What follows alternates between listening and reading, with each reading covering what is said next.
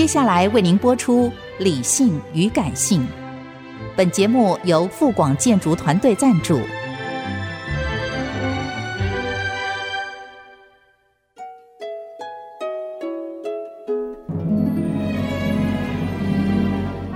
理性与感性不是天平的两端，而是一方向另一方渗透、影响，暂时取得上风的过程。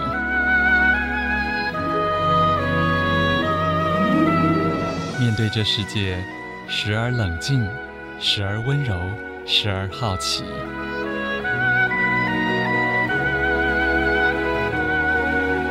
我是陈乐融，陪伴大家一起理性与感性。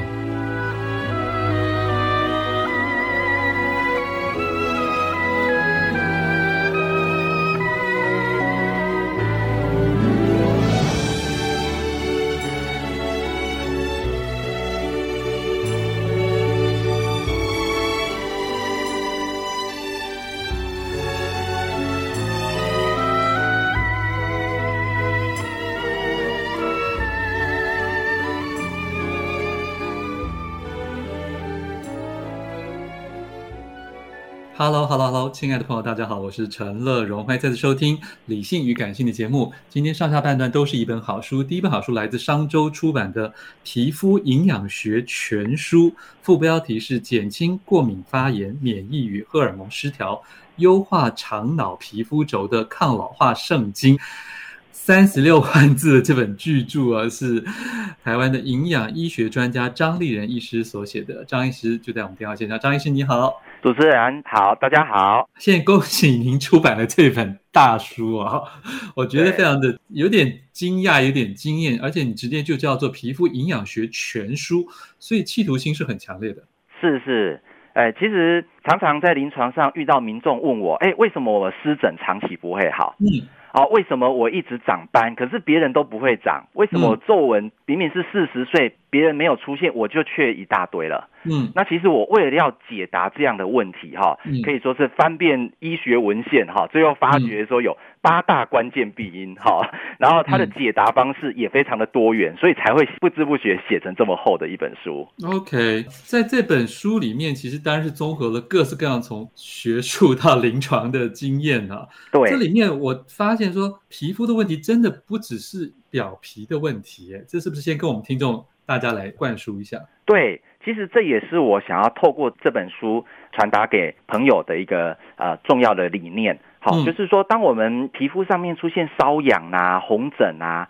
或者是说一些皱纹啊、斑点的时候，它其实并不是只是皮肤的问题而已。嗯，它常常也是在反映我们五脏六腑的状态。是，譬如说以一个像带状疱疹、皮蛇这样的状况来讲，哈，哎，为什么有些人三四十岁就就得到了？那其实这个是反映我们呢，可能当事者免疫力已经低下。那并且在医学研究里面发觉到，如果说你得到带状疱疹的话，事实上你接下来被诊断有癌症的几率有增加了四成。嗯嗯。而且在女性的话增加六成，大于六十五岁的女性增加到八成。好，所以其实这样皮肤的一些真相，哈，都可以带给我们很很重要的一个一个警讯。是，可张医师看了你的书。我会觉得好害怕，因为好像好多事情我们都犯了，你知道？然后特别皮肤反应健康，皮肤反应老化，皮肤反应情绪，对，就突然觉得哇，那这样每一个人几乎都无所遁形，哎，哎，是是，好像感觉全身都有问题，怎么办？没错，所以其实现代人皮肤症状特别特别的多，就是像一换季，哎，结果荨麻疹就发不停。好，可是我在这本书里面也告诉大家。其实你荨麻疹发作，可能也反映你的动脉正在硬化当中。嗯嗯嗯，对，其实这个几率是上升的，因为它反映的是你免疫系统本身就在慢性发炎。嗯，然后可能又接触到一些过敏源，让它那个发炎变得更严重。好，在皮肤的这个荨麻疹好像看起来不怎么样，也许擦擦药膏暂时消了哈。可是，在你血管里面的这种慢性发炎，长期下来。就会导致你的血管的硬化，那最后就哎不知不觉，为什么参加完这个马拉松就胸闷，然后去看医生，就有诊断说有冠状动脉心脏病。啊，或者是有一些哎怎么突然间猝倒了，可是以前好像都没有什么心脏病、高血压，事实上呢，早就已经透过荨麻疹这个警讯来告诉你，你的血管已经在硬化当中了。可是张医师，我想请问一下，因为很多人都去看过一般的皮肤科哦，哎，是，那一般皮肤科医师没有想讲这么多话给我们听，哎，嗯嗯，会不会他就是开一些，就是稍微减轻症状的药？他认为好像要跟你讲治本，你也做不到，那就算了。对，确实有这种自暴自弃的风气啊！哎、嗯，确实，所以为什么会写成比较厚的这一本书哈？因为真的也也是想帮皮肤科医师哈讲出他没有能够跟你讲的话，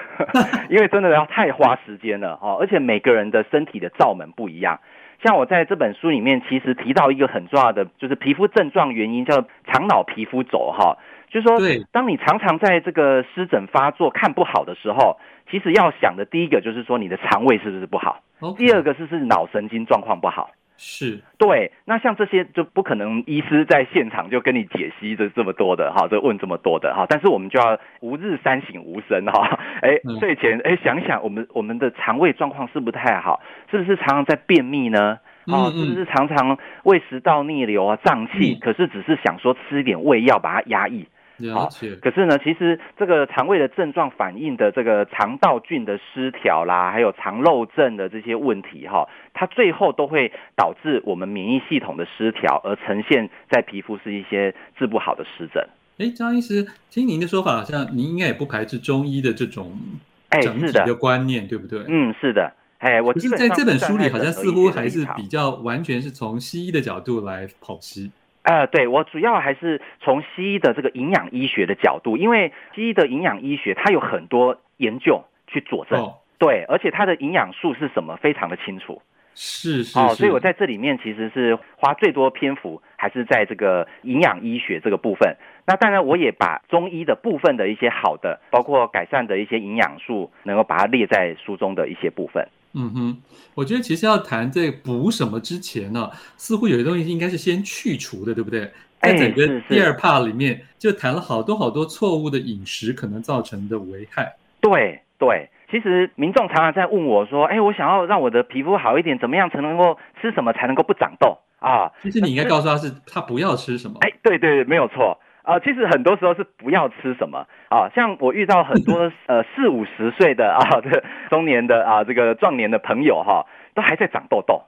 对。哎那其实我一问的话，哈，常常他们可能都在吃这个油炸品啊，因为下班可能晚上九点十点去夜市吃个咸酥鸡呀，然后炸鸡排啊，哈，啊，非常舒压，非常疗愈。可是呢，哎，隔天呢，开始呢，鼻子旁边可能就开始冒痘痘了。嗯，那有一些朋友的话呢，哎，是莫名其妙，常常这个一直在冒痘，可是他没有吃油炸品。那我追问的结果，发觉他是每天都在喝牛奶。而且最近呢，就是喝的量特别大，因为那个大卖场的话，就是大减价哈，一次搬一桶当水喝哦。这个我很惊讶，为什么乳制品比较有害？对对，没有错，因为呃，医学研究发觉到它会刺激我们胰岛素升高，然后产生的一种 IGF one 就是类胰岛素生长因子。那这个的话就会刺激我们的皮肤毛囊呢，增加那个油脂的分泌，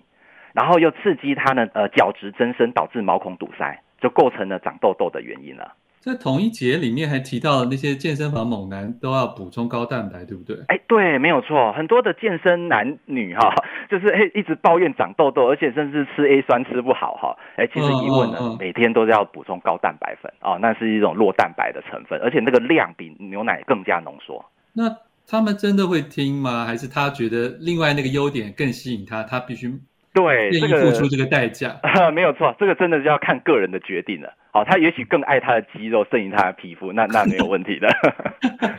啊，不过就像张医师说的，有时候皮肤的问题真的不只是皮肤了。是是是。好，我们先听一首歌，待会儿继续来介绍这本《皮肤营养学全书》哦。听的是我曾经帮叶玉卿写的《珍惜你的女人》。欢迎回来，陈乐融理性与感性节目正在介绍的好书是商周出版的《皮肤营养学全书》，副标题是“减轻过敏发炎、免疫与荷尔蒙失调，优化肠脑皮肤轴的抗老化圣经”。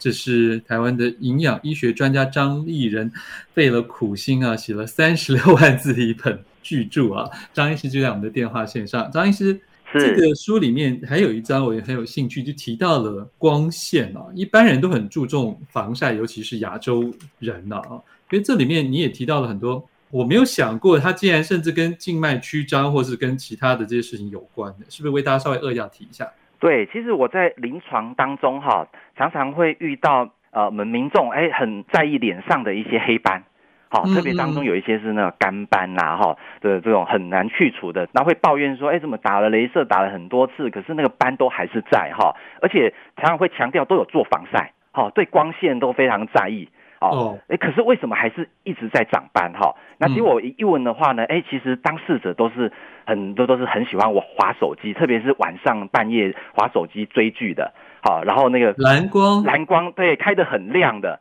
这个真的最新的医学研究有告诉我们哈，导致我们皮肤再黑的不是只有阳光哦，事实上蓝光也会。所以一般就算坐在那个桌机前面也会吗？哎，对，其实桌机前面也会，我也遇到。呃，我们科技人朋友就是说，他不太爱用手机，可是他每天的工作环境就要对着三个大对着 PC，嗯，对，很亮，而且当然这个照一两天不会怎么样，可是一二十年都是这样的一个工作环境，事实上它照射蓝光非常的大。那当然现在人更多用的这种手机，事实上它的蓝光能量是电脑荧幕的三倍。OK，对，而且你用的更近啊，那其实就继续再再沉下去了哈。所以其实这个是不知不觉，很多我们现代人找不到的这种黑斑的原因哈，事实上就藏在你的这个 手机当中哈，就有点像是我每天都拿一颗小太阳在照着自己，难怪就会一直长晒斑、黑斑。那可请问张医师，这个部分除了只是美观问题之外，它对生理其他部分有伤害吗？哦，是是，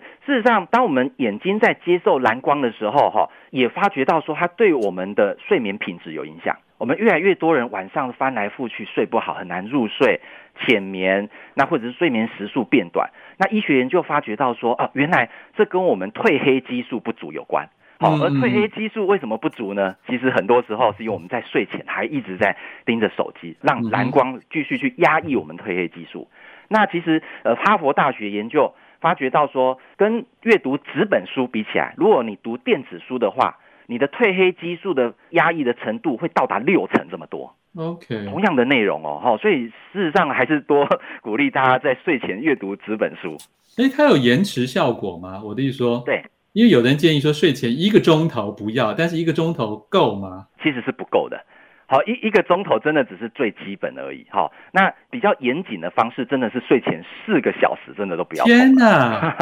因为医学研究发觉到说，我们那个褪黑激素哈，大概在我们睡前四小时就已经有有相当的分泌了啊。对，所以为什么好难理解？对，因为不整个就才刚吃饱饭就已经不能用所有的东西了。哎，对对，这些科技产品，因为我们现在台湾人第一大死因癌症。好，那很多人的癌症也找不到原因，不烟不酒，每天做运动，为什么得到癌症？是是是。事实上，现在医学研究发觉到，如果你长期褪黑激素不足的话，就有可能跟那个大肠癌。乳癌、色物腺癌这些常见的癌症的发生率提高三倍是有关系的。我发现访问医师让我们心情很低落，知道越多之后，突然觉得我们的生活相当的不合格。对对对，所以好，我再来问一个好了，这个好像是可以做检测，就是一般人常常提到过敏原，张医师你也提到，你连吃一个蛋饼之后脚就开始痒了。对对，我们要去哪里做啊？哦，一般健保有吗？还是呃，现在其实很多的诊所，如果你打电话去询问，他可能有提供自费的过敏原检测，因为他可以做的比健保的项目更多。好，健保当然它也有二三十项的，OK，好，可是他做的真的是非常有限，所以我很多的患者过敏严重过敏的患者告诉我，他做了这种过敏原检测，没有发现任何过敏原，可是他每天是在那个评价的里面测不出来，就对了。哎，对对，那就是说比较自费的，它可以项目做到就是一两百种的，好，那。那其实检验的精准度就高很多了。我请问一下，譬如像您说，您对那个小麦就麸麸质类有过敏吗？是是，这应该很普遍的面包啊，说这些面食类，它难道没有在那个评价的二二十几种里面吗？没有哎、欸，哦，它没有。对对，嘿，因为那二十几种到底要测什么过敏？对，一般就是常常会限制在一些环境的过敏源，好、哦，就是环境尘螨呐，哦，那或者是花粉啊，那些验的太多项了。可是，在我们食物当中，其实验的太少哦。我懂了，对，哦、就是一般环境类的，对对，验的比较多。那当然还有另外一个要点，就是说，呃，我们在健保里面测的主要是 IgE，就是所谓的一型的免疫球蛋白，哈，是属于这个急性过敏。可是有另外一种也会造成我们免疫系统很容易有发炎啦，好的这些状况，事实上是慢性过敏源，就是 IgG 啊，G 型的免疫球蛋白。那这个部分的话，就是说透过比较完整的检测可以呈现出来，哈，那是其实也是临床上很重要的参考。那它的症状其实不只是一般的过敏症状，甚至很多时候是一些自律神经失调的症状。好像我们找不到原因的失眠啊，找不到原因的瘙痒啊，哈，或者说哎经期的混乱啊，哈，事实上最后跟这一种慢性过敏也是有关的。OK，好，所以自费的毕竟就测的很多就对了。嗯，对。你通常测出来，坦白讲就跟快筛一样，有的人说不定会怕快筛哦，还会筛出来。会不会也有人同样觉得说，当我真的测出来之后，我团队好多东西都是过敏的，对，接下来就举步维艰，生活很哦困难。有，我也曾经遇到这样的民众。那其实我会 建议就是说，哈，呃，你两害相权取其轻。比如说你对小麦也许是中度的过敏，好，但是你对于米饭类可能是轻度的过敏，那我就会建议你选择米饭。哦，所以是有程度显示的。对，因为我们确实我也遇到不少患者，就是他过敏真的太多了。那你总不能叫他就是开始，那你整个生活跟家庭说明都失和了的。对，哎，对对对，没错，全家要一起准备食物，所以其实这这当中有弹性的。那那我想这也是我们临床医师的一些临床智慧所在，就是我们可能要提供给民众很个人化的一些饮食建议，每个人的建议是不太一样的。了解了解。好，时间到，但是我们这本书的内容真是太丰富太多了，大家可以自行来参考这本商周出版的《皮肤营养学全书》，是张立仁医师所写的。谢谢张医师哦，不客气。嗯，谢谢谢谢。我们要听的是潘越云《爱的箴言》。欢迎回来，陈乐融理性与感性节目。这个节目是 IC 之音主播，台北正大之声 FM 八八点七，辅大之声 FM 八八点五。还有美国 LA 地区 KAZN 一三零零中电台参与联播，也欢迎全世界的网友线上收听。后半段一本好书要介绍，来自联经出版的《不平等的样貌》，副标题是《新加坡繁荣神话背后社会底层的悲歌》。电话线上是总编辑涂峰恩，峰恩你好，龙哥好，各位听众大家好。是光看你们这个书封的这张祖屋的照片，就有一种压力感呢。是，确实是海边刻意呃挑选的一张照片。了解，讲新加坡的书好像没有很多，不多哎、欸，我觉得不多，近年没有很多。嗯，这本书也很特别，因为我们过去。讲到新加坡，大家都觉得是一个光鲜亮丽，是是是哦啊，非常先进的国家，的确是如此啊。他们在经济上，在各方面其实有非常呃卓越的成就。嗯，那过去在台湾，大概看到新加坡的书也都是比较这一方面的，甚至包括比如说有一些这个李光耀的访谈啊，或他个人的一些啊传记著作等等的。那这本书是从完全不同的角度来看新加坡这样一个国家。是，而且是从社会学的角度。对，这个作者他是一位啊社会学家，作者叫张悠远啊，那他自己是新加坡人，可他后来到美国去读书，他在这个加州的伯克莱分校其实拿到了社会学的博士。那呃，我想特别讲一下这个背景，因为加州的这个伯克莱分校这个学校，加州大学这个学校。很特别一个地方，它在美国的西岸，然后它是一所公立学校，就美国大部分的这个比较好的学校其实私立学校，加州这个伯克莱分校其实是美国应该是公立大学里面数一数二最好的一所这个研研究型的大学。那他们有一个很明确的特色，就是说他非常非常关心社会，不只是因为他们研究社会学而，是整个学校或整个环境的氛围，他们其实很重视参与到这个社会当中，然后造成一些改变，而不只是一个客观的。啊，研究美国其实有一些其他学校所谓的学派，他们其实可能是需要只是客观的去了解，或者提供单纯的政策上的建议。可是，在西亚这个地方，他们一个特色就是说，这些学者研究，同时也要有有有参与在社会的改变当中。嗯，那他有这样一个背景，所以他开始去研究新加坡的社会的现状。那就像我们刚一开始提到的，过去讲到新加坡，可能都觉得这是一个非常先进的国家，虽然小，可是经济很发达，然后治安各方面都是这个光鲜亮丽。可是这个书呢，就像刚刚乐融哥提到，这个封面其实用了一个所谓这个租赁祖屋的画面，让人觉得有一点点压迫感。它就是一个集合的住宅的概念。租不到房子的人，可能就会到这边去租房子。那过去台湾其实讨论过这个事情，或者说偶尔会提及这个事情，因为台湾也在推有点像是公共住宅这样的概念嘛，就是我们怎么样随着房价不断飙高，让大家可以至少一般人还是可以安居乐业。那所以过去讲到这个案例，这个所谓的新加坡的租赁组屋，就是说这种公有的住宅，大家也觉得是一个正面的事情，因为好像是说，哎，呃，政府很有效能，很有这个提供福利建设，像一般人都可以住着啊、有其屋。可是这个书反过来是讲，他真的进入这些租赁组屋的这个呃居民的生活世界里面，看到的是不太一样的状况。他看到的是跟我们过去在媒体上讲这种这个新加坡这种非常美好的。是完全相反的，他其实从里面看到很多不平等的这个情况，因为住在这边的人基本上是社会上比较贫穷的一群人。他从这边开始，书里面描写了很多这群人的生活状况，然后当然也去探索说到底为什么会这样子。那这样一个过去我们不管是在台湾也好，在新加坡也好，我们可能都在媒体上不太看到这一层面，为什么我们都一直没有注意到这个现象？为什么对新加坡的理解都是很单面的，觉得看到了某一面？那这本书透过一个虽然是一个学者写的书，可它其实有点像报道文学，很刻意的用这个描述的方式，让我们看到在租赁主屋里面的实况，所以也有点像记者的这个笔法，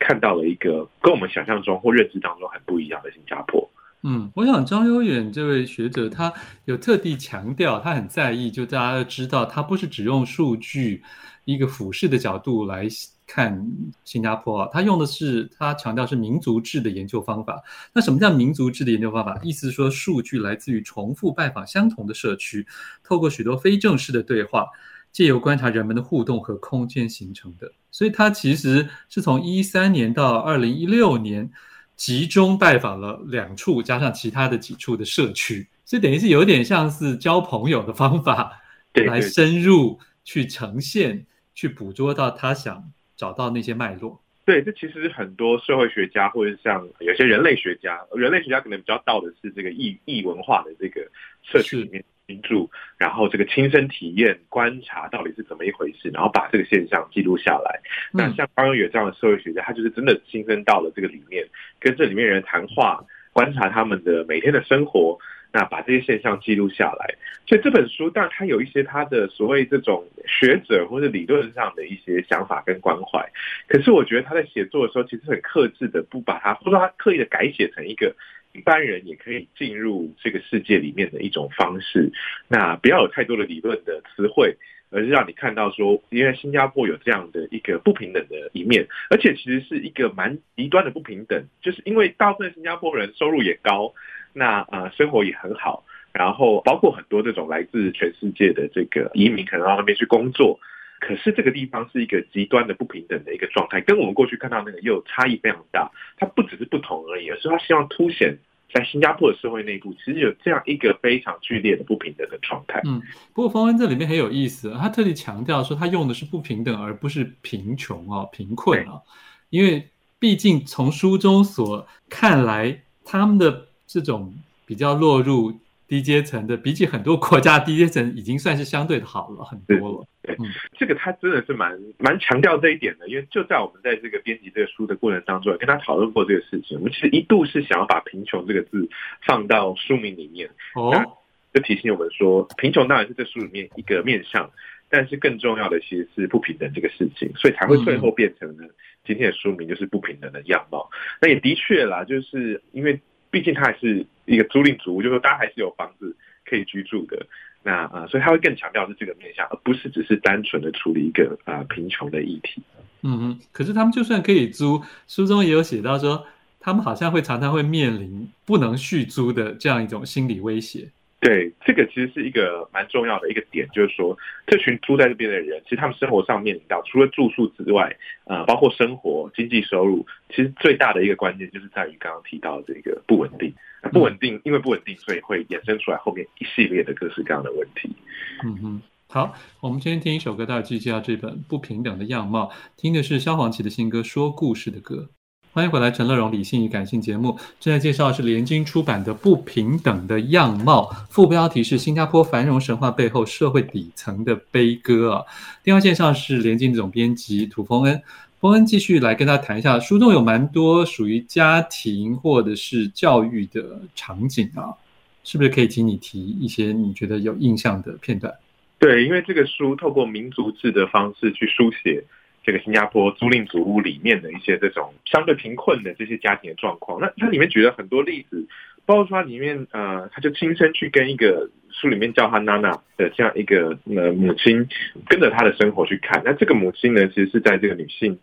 饰品店担任销售员的。那她其实透过这样一个家庭，或者透过娜娜跟其他的这个例子去讲说，他们这些人有工作，可是很多时候这工作是一个很不稳定的状态，那收入也不稳定，那导致就是很多时候大家都会觉得说。讲到这种新加坡的贫穷状况，有一个很直觉性或大家一般会常见的谈法，就是说这些人为什么不努力工作？那这些人为什么不重视教育？常常都会把事情归因到这个个人的身上。那这个是通过这些人的故事，就是讲说，其实也不是他们不愿意这样，而是说，当你一开始已经在一个贫穷的结构状态里面的时候，你很难分神去顾很多这个事情。比如说我们刚刚讲到这个事。他因为这个有有工作又有家庭，那这个家庭他在顾他家庭的时候，就常常会啊、分身乏术。那延伸出来就是在教育的过程当中，比如说这里有些住在租赁组屋的这些小朋友去学校里面。那新加坡是一个很重视教育的地方，可是当他们到这个学校里面的时候，他们就常常课业会跟不上，因为他们的父母